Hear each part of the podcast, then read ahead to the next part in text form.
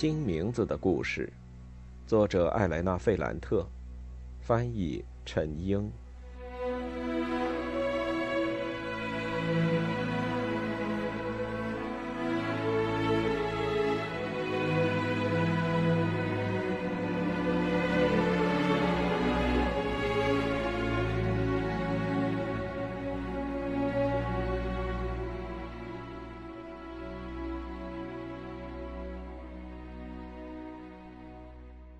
九十五，十分钟后，一小时后，甚至是第二天，尼诺都没有回来，不见了踪影。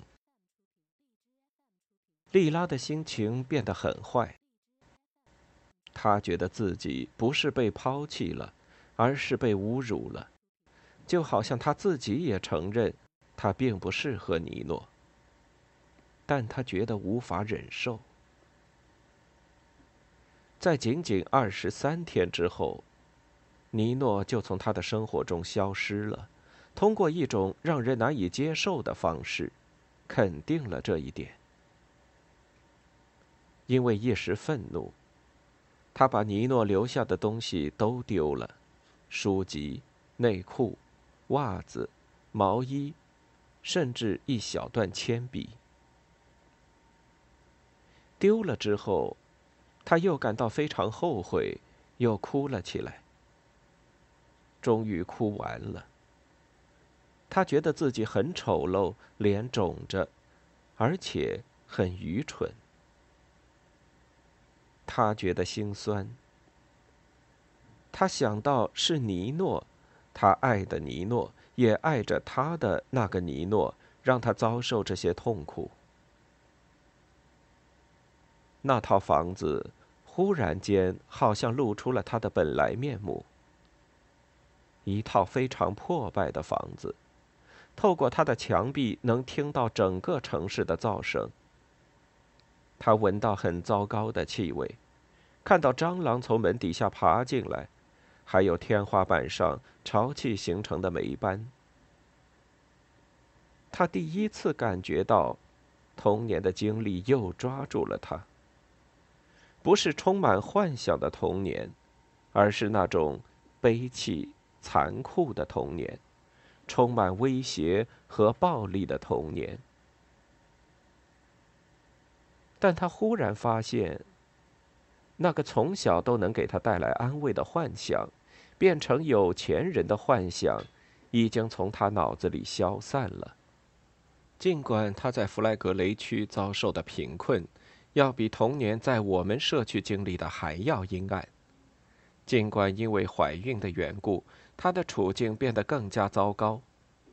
尽管在短短几天时间里，她花掉了身上所有的钱。她发现，财富并不是一种奖励，或者筹码。财富对她来说已经失去了任何意义。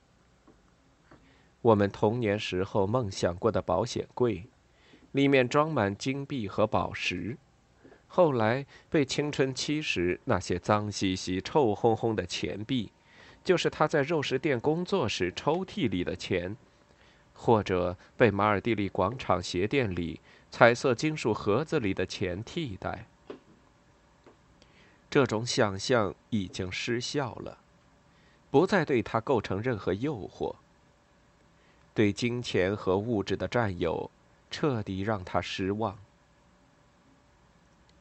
对自己，以及对他肚子里的孩子，他什么都不想要。对他来说，富裕意味着拥有尼诺。现在尼诺走了，他感觉自己很贫穷，那种贫穷是金钱无法消除的。他现在的处境没有任何东西可以弥补。他从小犯了太多的错，所有这些错误都导向最后这个错误。他相信萨拉托雷的儿子离不开他，他也离不开他。他们的命运会有所不同，但他们会永远相爱。他们除了相爱，再也不需要别的。他觉得自己错了，他决定再也不出门，再也不去找他，再也不会吃任何东西，只是等着他还有他的孩子就这么慢慢意识模糊、消失，直到他脑子里变得一片空白，甚至没有一丝一毫的东西能让他变得气急败坏。也就是说，他要彻底放弃自己。这时候，有人敲门。他以为是尼诺。打开门，看到的却是恩佐。看到恩佐，他并没有失望。他想着，恩佐可能来送一些水果给他，就好像在很多年之前，他们小时候，在校长和奥利维耶罗老师组织的那场竞赛上，恩佐被打败了。他用一块石头砸破了莉拉额头的那次，他笑了起来。恩佐认为他的笑是一种病态的反应。他进了门，但出于尊敬，让门开着。他不愿意让邻居认为他是个接客的妓女。他看了看周围，看到他颓唐的样子。她还没有发现当时还看不出来的是，她已经怀孕了。但她推测出，她真的需要帮助。恩佐还是用那种严肃的方式，不带任何感情。在他停止笑之前，他就说：“走，我们走吧。去哪儿？回你丈夫那儿。是他让你来的吗？不是。那是谁？没人让我来。”我不走，那我就留下陪你，一直吗？直到你做出决定。那你的工作呢？做烦了。卡门呢？你更重要。我会告诉他的，他会离开你。我自己跟他说，我已经决定了。然后，恩佐开始低声说话，但和他保持着距离。他用一种很不正经的语气嬉笑的回答恩佐，就好像他们说的没有一句话是真的。他们在细说着那些已经消失了很久的世界、人和情感。恩佐意识到了这一点。他沉默了一会儿，在房间里转了一圈，找到了莉拉的行李箱，然后把抽屉里、衣柜里的东西找出来。装到箱子里。丽拉任凭他做这些事，因为他觉得，眼前的恩佐并不是一个实实在在的人，而像一个影子，就像电影里的一样。尽管他在说话，那也只是光产生的效果。恩佐把行李收拾好之后，过来和他说话。他说了一段让他很惊异的话。还是用那种冷淡但有力的方式。丽拉，我很爱你，从我很小的时候我就开始爱你，但我从来都没有告诉过你，因为你漂亮也很聪明，我却很矮很丑，我太渺小了。现在你回到你丈夫那里去。我不知道你为什么会离开他，我也不想知道。我只知道你不能待在这儿，你不应该生活在这个糟糕的环境里。我陪你到你们家楼下，我等着你。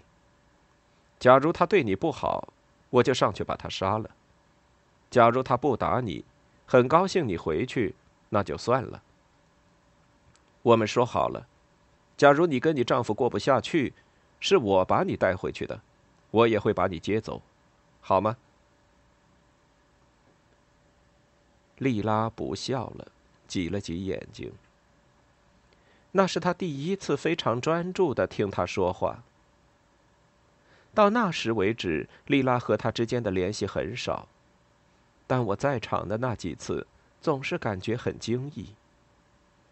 他们之间有一种很难说明的东西，是自童年就存在的一种模糊的东西。我觉得他很信任恩佐，他觉得恩佐是一个可靠的人。当恩佐拿起行李向开着的门走去时，他犹豫了一下，跟了上去。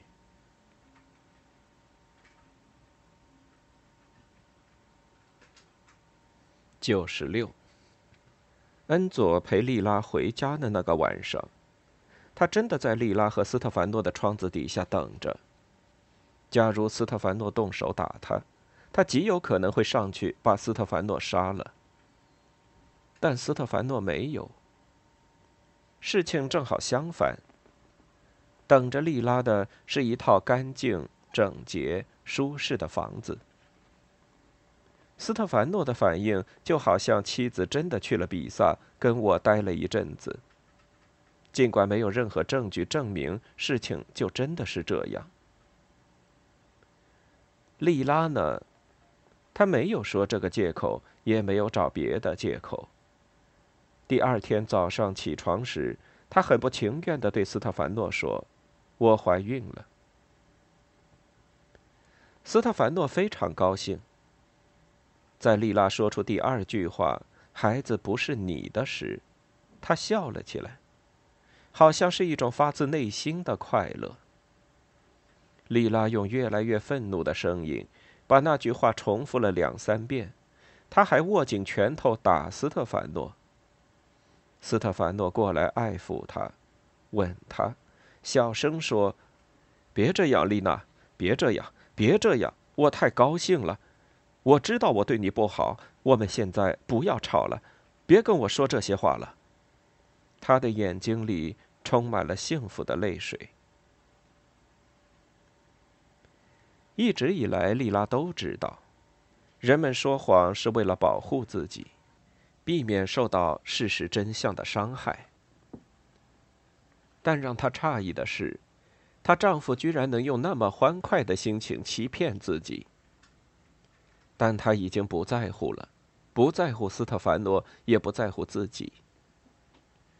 在他毫无感情的重复了几次“孩子不是你的”之后，他沉浸在孕期的那种麻木和迟钝之中。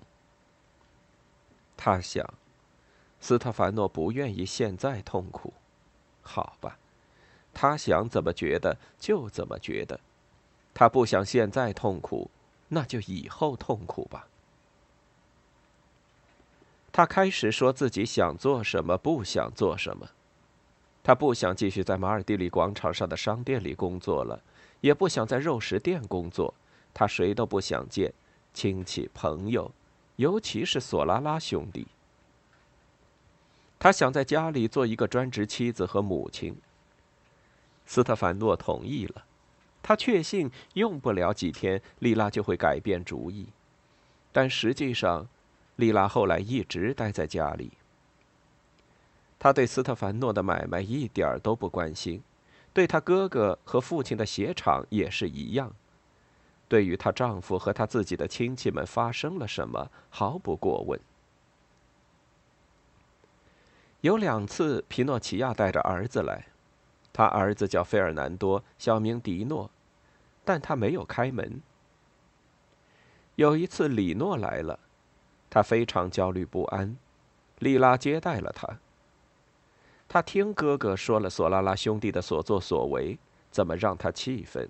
塞鲁罗的鞋子慢慢从店里撤出，现在作坊陷入困境。斯特凡诺总是想着自己的事，再也不投资了。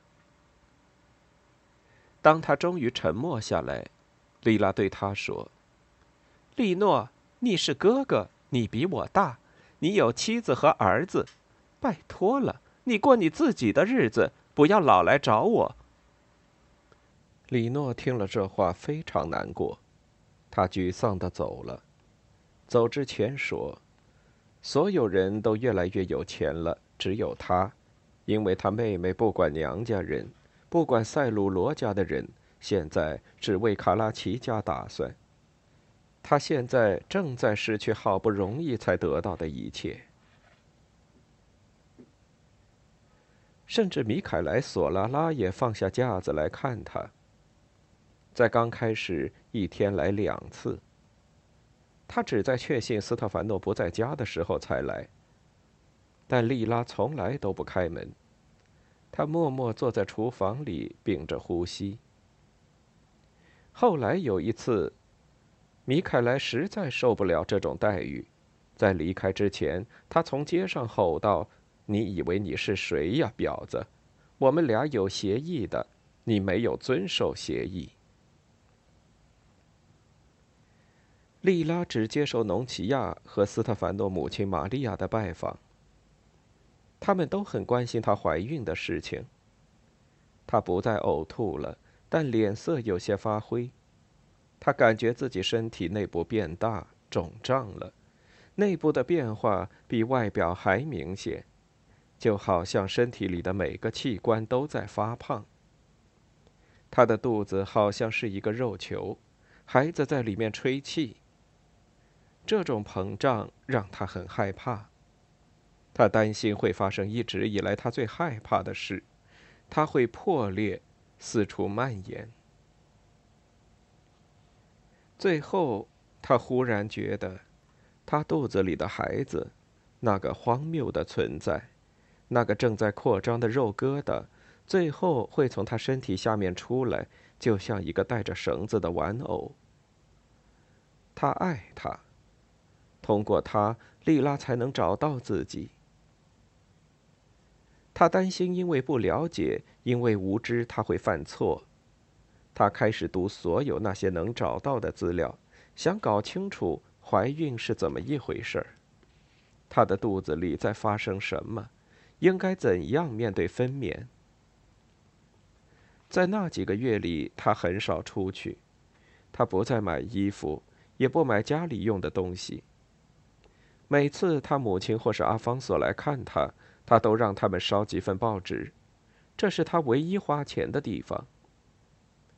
有一次，卡门来了，向他要钱，他说他没有钱，让卡门去找斯特凡诺。卡门沮丧的走了。除了他肚子里的孩子，他什么事、什么人都不在乎。这件事情伤害了卡门。他变得比之前更加充满敌意。他首先不能原谅莉拉的是，他中断了他们在新肉食店里的联盟；其次是，他不能原谅莉拉不再给他钱。但他尤其不能原谅的是莉拉的做法，就像外面传的那样，莉拉走了，消失了，又回来，还能继续扮演阔太太的角色，拥有一套漂亮的房子。很快还要生一个孩子。他愤愤的想：“真是越不要脸，得到的越多。”而他从早忙到晚，不仅没有任何让他高兴的事，糟糕的事情却一件接一件的发生。先是父亲死在了监狱里，母亲通过那种决绝的方式结束了生命，他都不愿意再提这事儿。现在是恩佐。有一天，他在肉食店前面等他。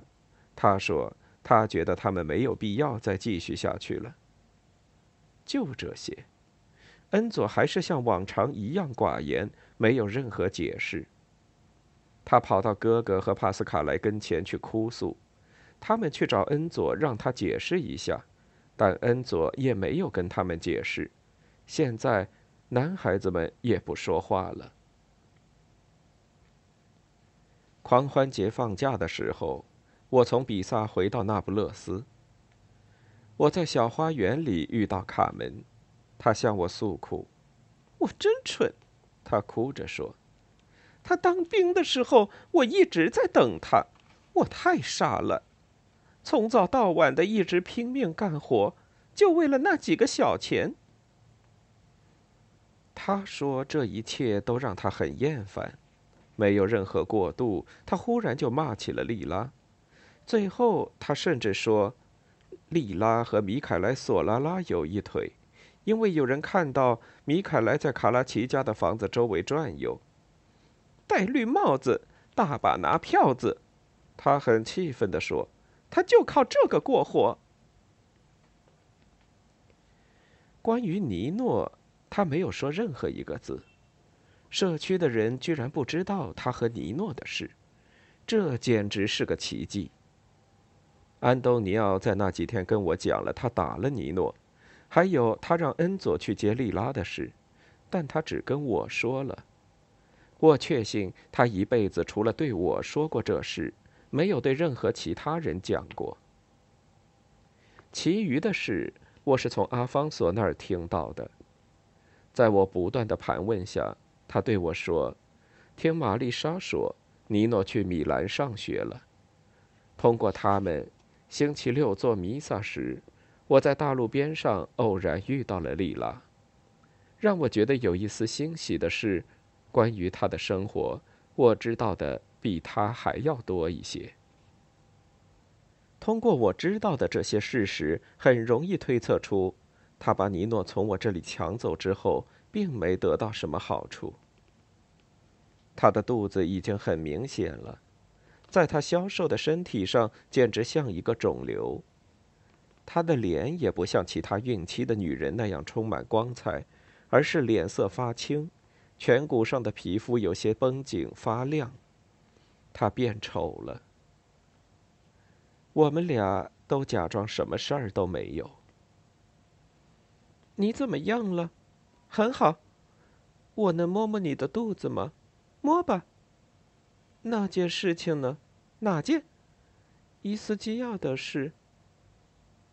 已经结束了，真遗憾。你在做什么呢？上学，现在我有一个自己的房间，所有我需要的书，还有一个类似男朋友的人，类似，是的。他叫什么名字？弗朗科·马里，做什么的？他也在学习。你戴的这副眼镜儿真好看。这是弗朗科给我买的。这衣服呢，也是他买的。他很有钱吗？是吧？我为你感到高兴。你的学习怎么样？拼命学呢。假如学不好的话，会被开除的。你要当心点儿。我可当心呢。你命好。唉。他说，他七月会生产。有一个医生给他定期做检查，就是那个建议他去海边的医生，一个医生，而不是社区的接生婆。我害怕孩子，他说，我不想在家里生孩子。我看书上说，最好是在医院里分娩。他微笑着抚摸了一下肚子，说了一句不是很明确的话。我还在这里，只是为这个。怀着孩子感觉很幸福吧？不，我觉得很讨厌，但我乐意。斯特凡诺生气吗？他想相信对他有利的事，也就是说，也就是说，有段时间我发疯了，于是去比萨找了你。我假装什么也不知道，很惊异的说：“在比萨，我和你吗？是啊。假如他问我。”我就这么说吗？你想怎么说都行。我们告别了，说我们会通信，但我们从来都没有通过信。我也没有打听他生孩子的事。我时不时会冒出一种邪恶的念头：我希望会发生一些什么意外，让那孩子没法被生下来。但我马上就会打消这种念头。九十七，在那段时间，我经常会梦见丽拉。有一次，我梦见他躺在床上，身上穿着一件绿色的睡衣，衣服上全是蕾丝。他梳着两条辫子，那是现实中从来没有过的事。他怀里抱着一个穿着粉色衣服的女婴，不停的用悲泣的声音说。你给我拍一张照片吧，不要拍到孩子。还有一次，我梦见他很高兴的接待了我，叫他女儿过来见我。他女儿和我是同一个名字。他说：“莱农，你过来跟阿姨打个招呼。”这时出现了一个非常肥胖的女人，比我们都要老。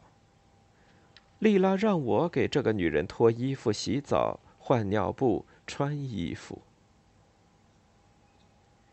我醒过来，想找一部电话打给阿方索。我想知道丽拉生孩子了没有，情况怎么样，她有没有很高兴。但我当时可能需要学习，或者是要考试。我已经忘了，所以后来没有打那通电话。八月份，当我完成功课、考完试后，我没有回家。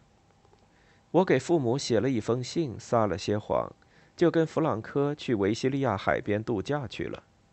他们家在那里有一套房子。在那里，我第一次穿比基尼，泳衣很小。一只手就可以握住的那种，我觉得自己很大胆。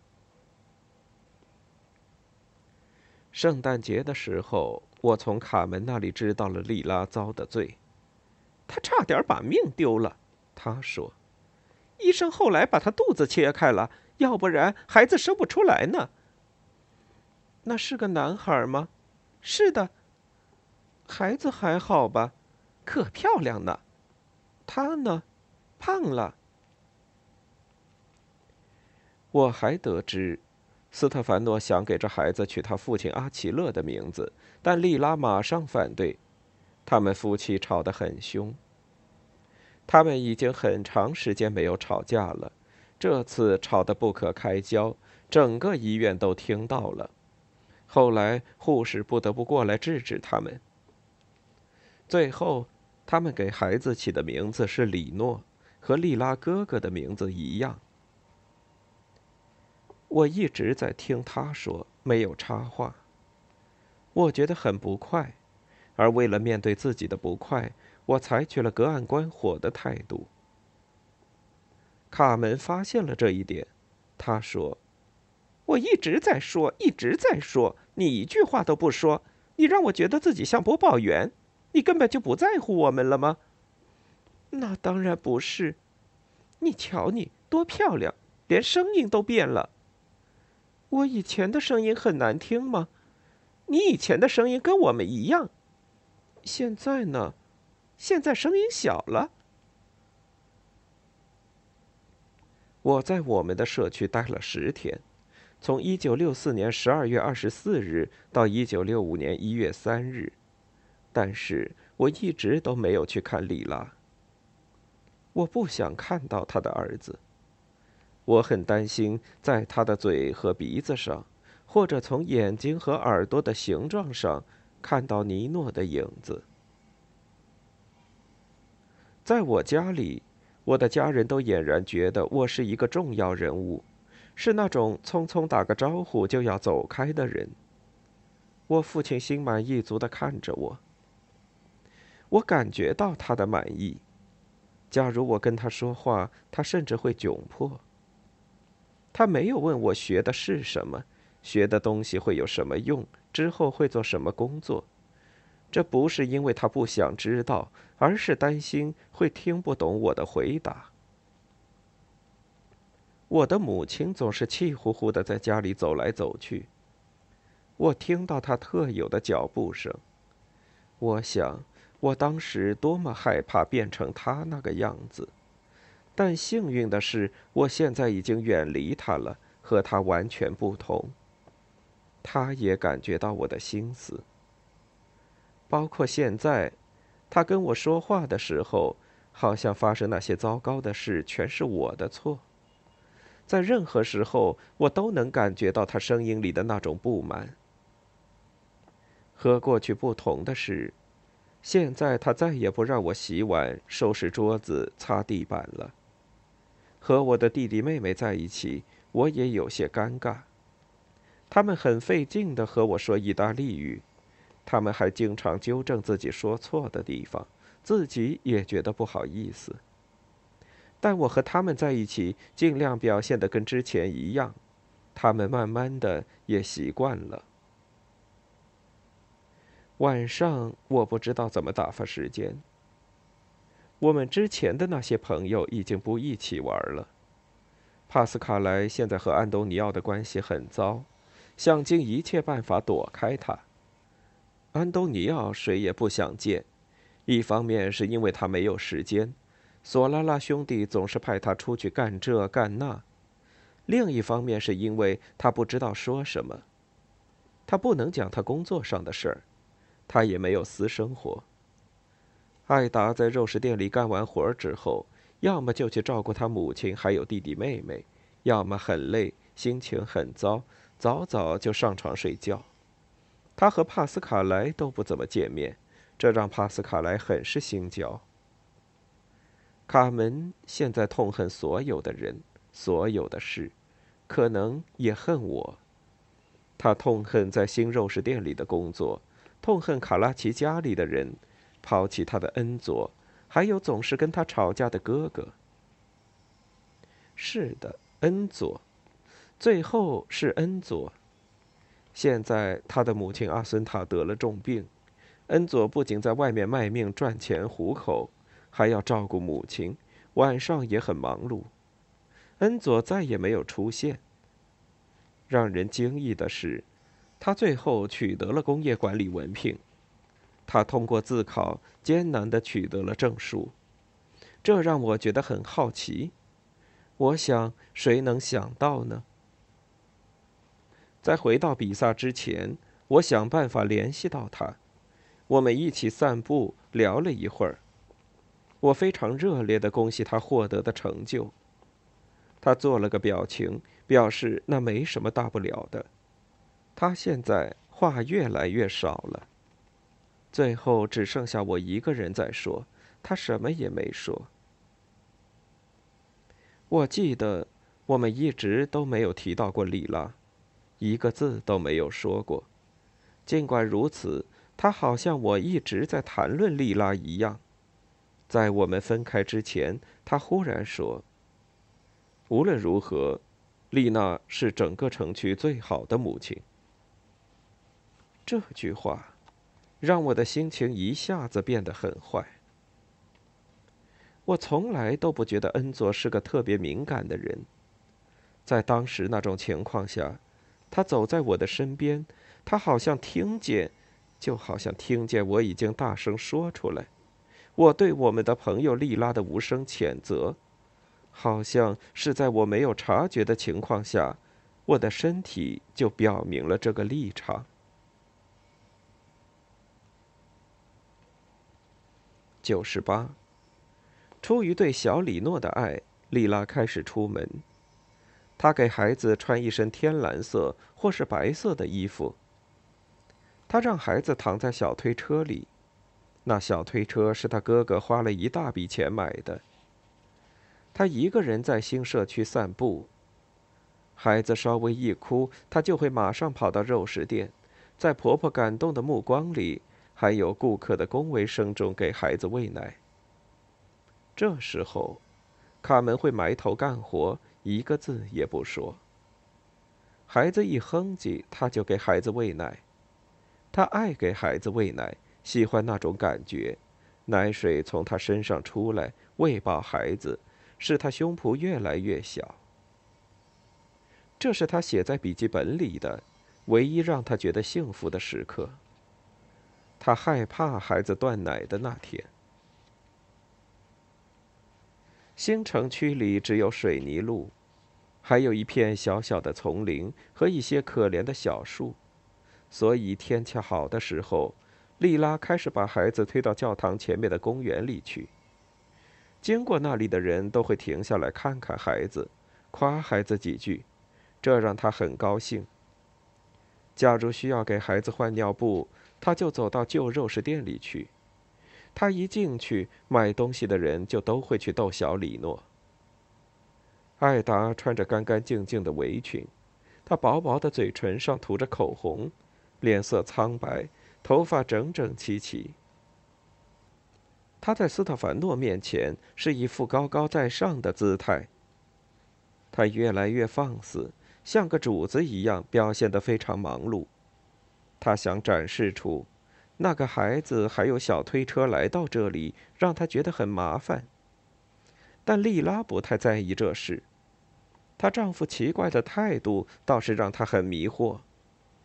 在私下里，她对孩子虽然没有敌意，但是漫不经心；但在公开场合，那些顾客会用一种非常幼稚的声音，柔情蜜意地对孩子说话，要把孩子抱在怀里，亲吻他时，当着那些顾客的面，斯特凡诺连看都不看孩子一眼。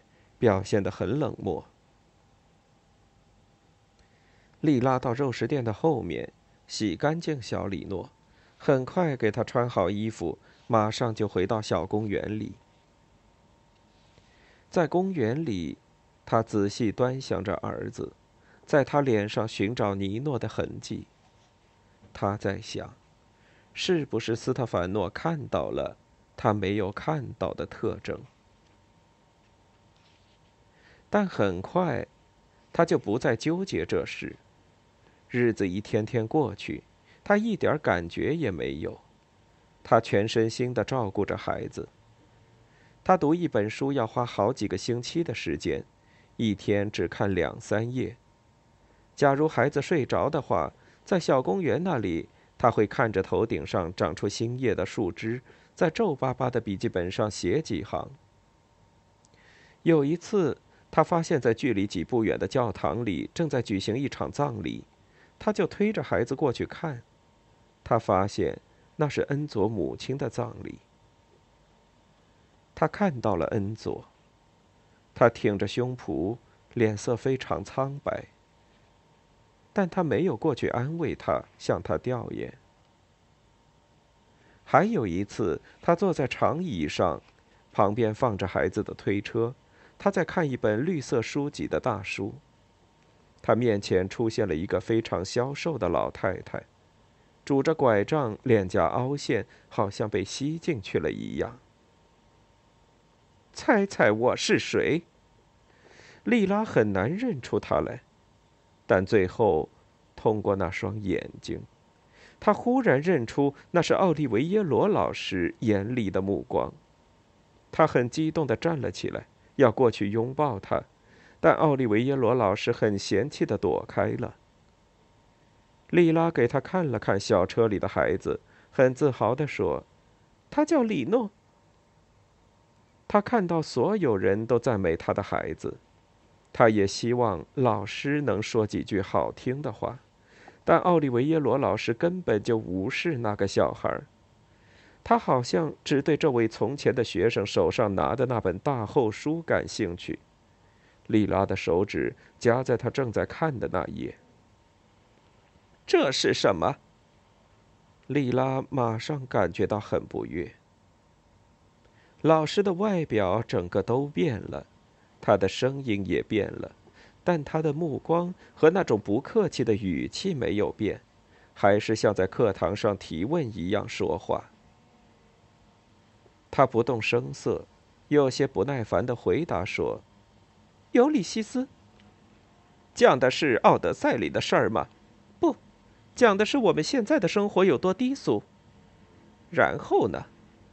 就这些，说我们的脑子里全是愚蠢的东西，我们都是由骨头和血肉组成，每个人都差不多，我们只想着吃、喝和干。”老师在听到最后一个字时，就像在学校里一样批评了他，但莉拉却毫不在意，跟他顶嘴。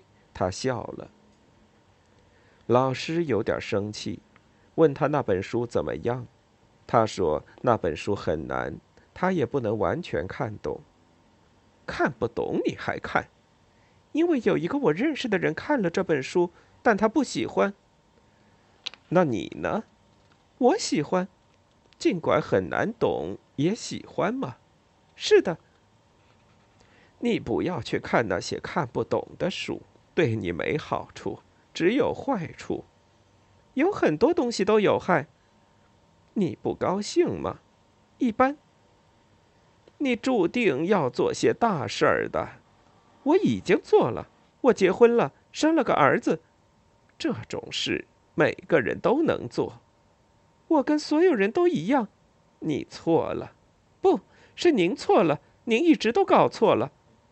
你小时候没有教养，到现在还是没有。这说明您没把我教好。奥利维耶罗老师仔细看着莉拉，莉拉在他的脸上看到了不安。老师想在他的眼睛里找到他小时候的聪慧，想确信自己并没有看走眼。此时，莉拉心里想着。我要从脸上抹去所有让他觉得自己没有错的痕迹。我不想听他说我可惜了，浪费了自己的才华。但同时，他觉得自己像在面对一场考试，他内心很矛盾，等着结果出来。他会发现我是个笨蛋的，他想着这些，感觉到心在砰砰跳。他会看到我全家人都很愚蠢，我的祖先都很愚蠢，我的后代也一样愚蠢，小李诺也会是一个笨蛋。他觉得有点恼怒，他把书放在包里，抓住了小车把手，低声嘀咕了一句：“他要走了。”这个老疯子，他觉得自己可以对别人指手画脚。莉拉把老太太一个人丢在小花园里，老师那么瘦小，他用手抓着拐杖的把手，他已经病入膏肓，但还硬撑着。九十九，他开始热衷于开发孩子的智力。他不知道要买什么书，就让阿方索去问书店的人。阿方索给他带了几本。他都非常认真地进行研读，还做了笔记。在他的笔记里，我看到他做的读书笔记，还有如何阅读那些难度比较高的书。他一页很认真，但总是过不了多一会儿，他就不知道书上在说什么了。于是他就联想到其他事情上去。然而他的手指还在机械地翻着书，强迫自己一行行往下看。最后，尽管他完全没有看懂，但是他仍然感觉到那些话还是进了他的脑子，给他带来了想法。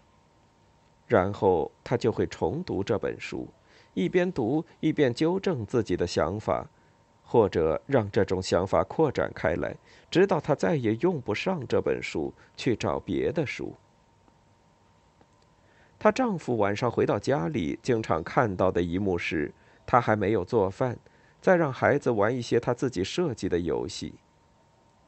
每当看到这些，他就会非常生气。但莉拉已经习惯于不做任何反应，就好像听不到斯特凡诺说话，就好像家里只有他和孩子。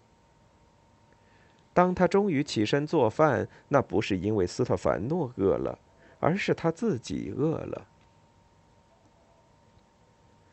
正是在那几个月，经过长期的相互容忍，他们的关系越来越糟。终于有一天晚上，斯特凡诺对他吼着说：“他已经厌烦了，厌烦他，厌烦孩子，还有一切。”有一次，他甚至说：“他结婚的时候太年轻，根本就不知道自己在做什么。”但当他回答说：“我也不知道我待在这里干什么，我带着孩子走吧。”这时候，他没有对他吼说：“滚蛋吧！”他失去了耐心，当着孩子的面打了他。他用被子捂住他，摁在地板上打，这样声音不会很大。莉拉的鼻子流着血，斯特凡诺还在不停的骂他，莉拉还能笑着对儿子说。他一直对孩子说意大利语：“爸爸在玩呢，我们这是玩的很开心。”我不知道为什么，他后来也开始照顾和教育侄子费尔南多，大家都叫他迪诺。极有可能，所有的一切都源于他需要把小李诺和另一个孩子进行比较，或者事情并不是这样。也许他觉得现在他全身心照顾自己的儿子，他觉得也有义务关心一下自己的侄子。皮诺奇亚还是觉得迪诺是他失败糟糕的生活的一个活生生的例子。他总是对着孩子吼，有时候还会打孩子。你有完没完？你想让我怎么办？想让我发疯吗？他坚决反对丽拉把迪诺带回家里，让他和小里诺一起玩那些稀奇古怪的游戏。他非常愤怒地说：“你看好你儿子，我看好我的。你有时间可以照顾一下你丈夫，要不然你要失去他的。”但这时候，里诺就过来干涉。对于莉说，那是一段非常糟糕的时期。他不停地和父亲吵架。因为父亲要关掉鞋子作坊，他觉得每天拼命干活只是让索拉拉他们家发财，这让他觉得很厌烦。他不明白为什么要继续下去。他很怀念自己从前的修鞋铺子。里诺不停地和马切罗还有米凯莱吵架，但他们对待里诺就像对待一个蛮横无理的小孩。一谈到钱的事。他们就直接去找斯特凡诺，和斯特凡诺吵架。里诺骂得尤其凶，因为他妹夫已经不再给他一分钱。他觉得斯特凡诺已经和索拉拉兄弟达成了秘密协议，准备把所有鞋子生意都转给索拉拉兄弟。他和皮诺奇亚吵架，皮诺奇亚说他欺骗了自己，让他觉得。他是个了不起的男人，但实际上任何人都拿他当猴耍。他父亲斯特凡诺、马切罗和米凯莱，随便一个什么人都可以摆弄他。但是当他看到莉拉因为专注于儿子而忽视了丈夫，引起斯特凡诺的不满，皮诺奇亚不想把自己的孩子交给莉拉，哪怕是一个小时，里诺便开始干预了。他亲自把孩子送到妹妹那里去。协作坊里的活儿越来越少，他养成了一个习惯，就是好几个小时待在新城区利拉的房子里，看着利拉和小里诺，还有迪诺玩。利拉作为母亲的耐心让他很惊讶，还有他逗小孩玩的能力，尤其是他的儿子，在自己家里要么是一个劲儿的哭。要么就是待在小孩用的围栏里，像一个忧伤的小动物。但在莉拉这儿，他变得很敏捷，看起来很机灵，很幸福。你这是怎么做到的？他带着敬意问。我就是让他们玩呀。我儿子之前也玩，在这里他们一边玩一边学习。为什么你要花那么多时间在这个上面？因为我看书上说，在生命的最初几年，这个阶段会决定他们能成为一个什么样的人。我的孩子还好吧？你看嘛。是啊，我看到了，要比你的那个能干些。我的孩子小一点儿。你觉得迪诺聪明吗？所有的孩子都聪明，只要训练他们。丽娜，你训练一下他嘛。你不要像往常一样做事三分钟热度，你要把他培养成一个非常聪明的孩子。